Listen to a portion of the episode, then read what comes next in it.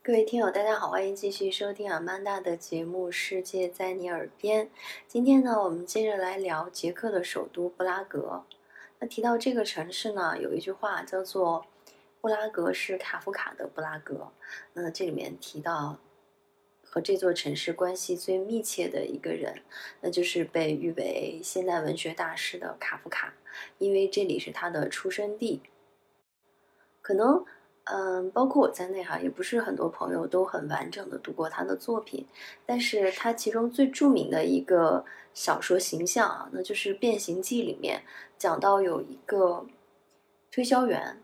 过着这种很无聊的朝九晚五的生活，突然有一天发现自己变成了一只甲虫，那这里面充满了很多的荒诞性哈，嗯。那跟卡夫卡自己的生活也非常有关系。他不像其他的作家，比如说很多云游四海啊，有我在欧洲各地去旅居啊。卡夫卡出生在布拉格，那他读书在应该布拉格大学吧，学习了文学和法律。但是呢，他的父亲希望他能成为一个成功的商人。因为他出生在一个犹太家庭嘛，这可能也是一个家庭的传统。于是呢，他就去了一个意大利的保险公司上班哈。所以这一点就是他自己其实也当过小职员，所以在他的生活中非常能够体会到他文学作品里那种，所以我们讲现在打工人的困境。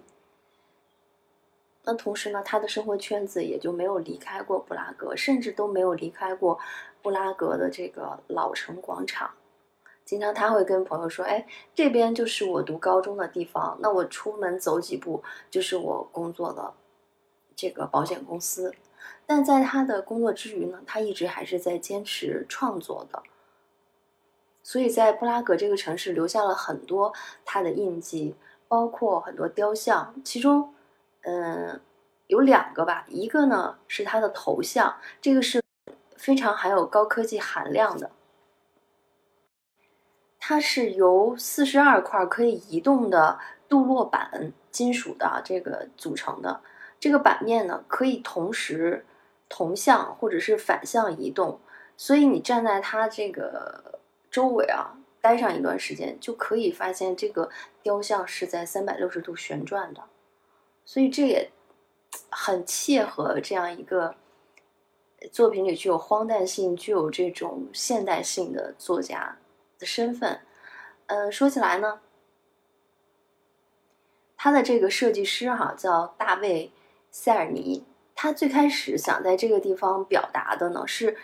设计一组喷泉，呃，然后有三个雕像，用这个雕像来提醒世人，布拉格曾经是，哎，有三种。说这三种语言的人在这个地方生活，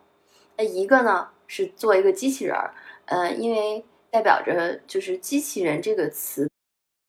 就是代表发明了机器人这个词的人是捷克语作家卡雷尔恰佩克。那还有一个要放一个魔像，代表的是伊地絮语，那是因为呢在布拉格有很大的一块儿。区域是犹太人区，那包括卡夫卡自身，他也是出生在呃犹太区的一个犹太人家庭。那第三个呢，就是要做一个卡夫卡这个《变形记》里的形象甲虫哈，代表的是德语，因为嗯，卡夫卡出生的时候是在奥匈帝国时期，那他从小学习教育，包括后来的写作都是用德语去写作的，但是没想到呢。设计师去实施这个计划的时候，有关部门是禁止他在那儿建喷泉，然后他不得已就改造成了这一座高科技含量的卡夫卡的头像，但也非常酷哈！现在也成为了布拉格和卡夫卡的一个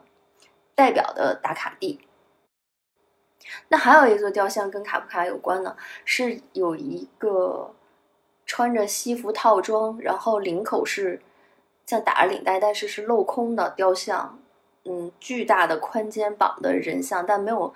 头啊，但头上是什么呢？是另外一个小的人像骑在这个巨人的肩膀上。那一开始我不解其意，我在那个地方，呃，拍照的时候，我以为哦，这个可能也代表了卡夫卡作品中的某种意象。呃，后来在网上看到了一种解释，是说这是表达了他跟他父亲的一种关系，因为他出生在一个非常，呃，专制的家庭啊，就是他父亲刚才也讲了。一心想让他成为一个成功的商人，其实并不太尊重他对于文学的这种热爱。但到后来呢，其实他父亲也私下表达出了对他的认文学成就的认可。所以这个雕像的意味其实是表示他跟他父亲之间的关系一直是依赖，或者是在他父亲的这个强大的身形之下。但同时呢，也是一种依存关系。他的父亲，呃，对他也是一个影响非常大，包括最后达到一种和解的一个情绪在里面。那第三个说到的雕像跟卡夫卡有关呢，其实就是，嗯，卡夫卡的博物馆。这个博物馆的前面哈有两个青铜色的雕像。然后是两个男性的雕像站在一个水池，这个水池的形状呢是捷克的呃地图的形象。那这两个青铜小人呢，他就是不停的在 P，对，就大家会每个人看了都觉得哦，这是不太雅的一个形象哦。然后同时还可以，他那个胯部不停的旋转。就是像浇花的那个水龙头一样，这个屁啊，就是不断的滋洒到水池里。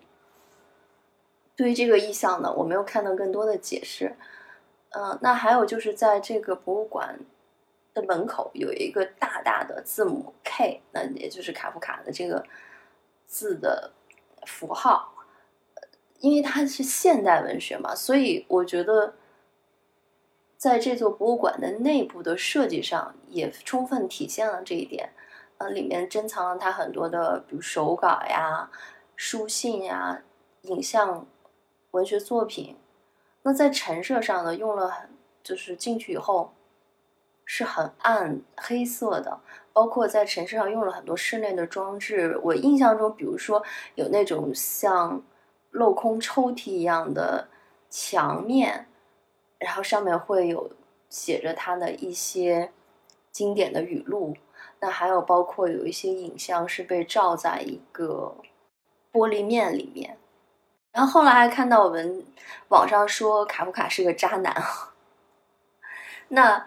让我回想起来，确实在这个博物馆里面放他很多的书信，其实讲到了他。在感情生活中的一些纠葛，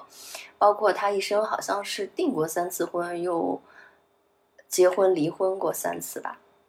但是后来呢，因为他最后得了肺结核嘛，年纪很轻，大概就是四十一岁的时候就去世了。那最后陪在他身边呢，又不是他前几任妻子。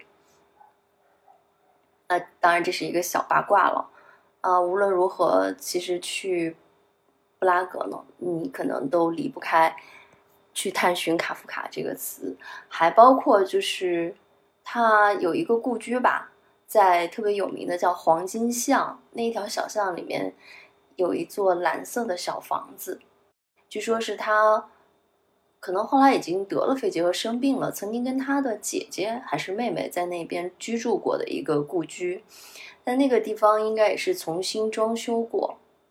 然后在这个黄金巷，让我印象更深的，除了参观卡夫卡的故居哈，还有就是，就是我当时去的时候看到上面有叫古代兵器展，我就很好奇的去参观了一下。呃，当时给我的震撼就是在古代时期的。盔甲真的是非常厚重，而且很高大。其实我感觉，即使在古代的时候，欧洲人的身高也不见得能够身高过两米吧。但是那一副盔甲放在你面前，你感觉就比普通人大概至少要高出半个头到一个头的样子，而且看上去非常的重。所以我觉得，在古代打仗这种冷兵器时代啊。可能是不是以防护为主，就铜墙铁壁戳不穿，但是在行动力上我感觉很差呀。就即使一个体能很强的男士，呃，穿上那样的盔甲之后，我感觉别说奔跑了，可能走路都很费劲。但这个展还是看起来非常有意思啊！除了各种各样的兵器，这个盔甲也是在不同的时期，比如说十几世纪啊。它整体的样子大差不差，但是在一些细节上是有改良的，比如说头盔的前面的遮挡，呃，高一点或者窄一点，或者是盔甲的鳞片分成几片啊，就是发现，呃，就像现代这个军装一样啊，就是一方面它有功能性，另一方面呢，它也在不断的追求一种仪式和审美感。啊，那今天呢，我们主要其实就聊了聊布拉格和卡夫卡哈。那我们下期呢，还可以接着再探寻这个有意思的城市。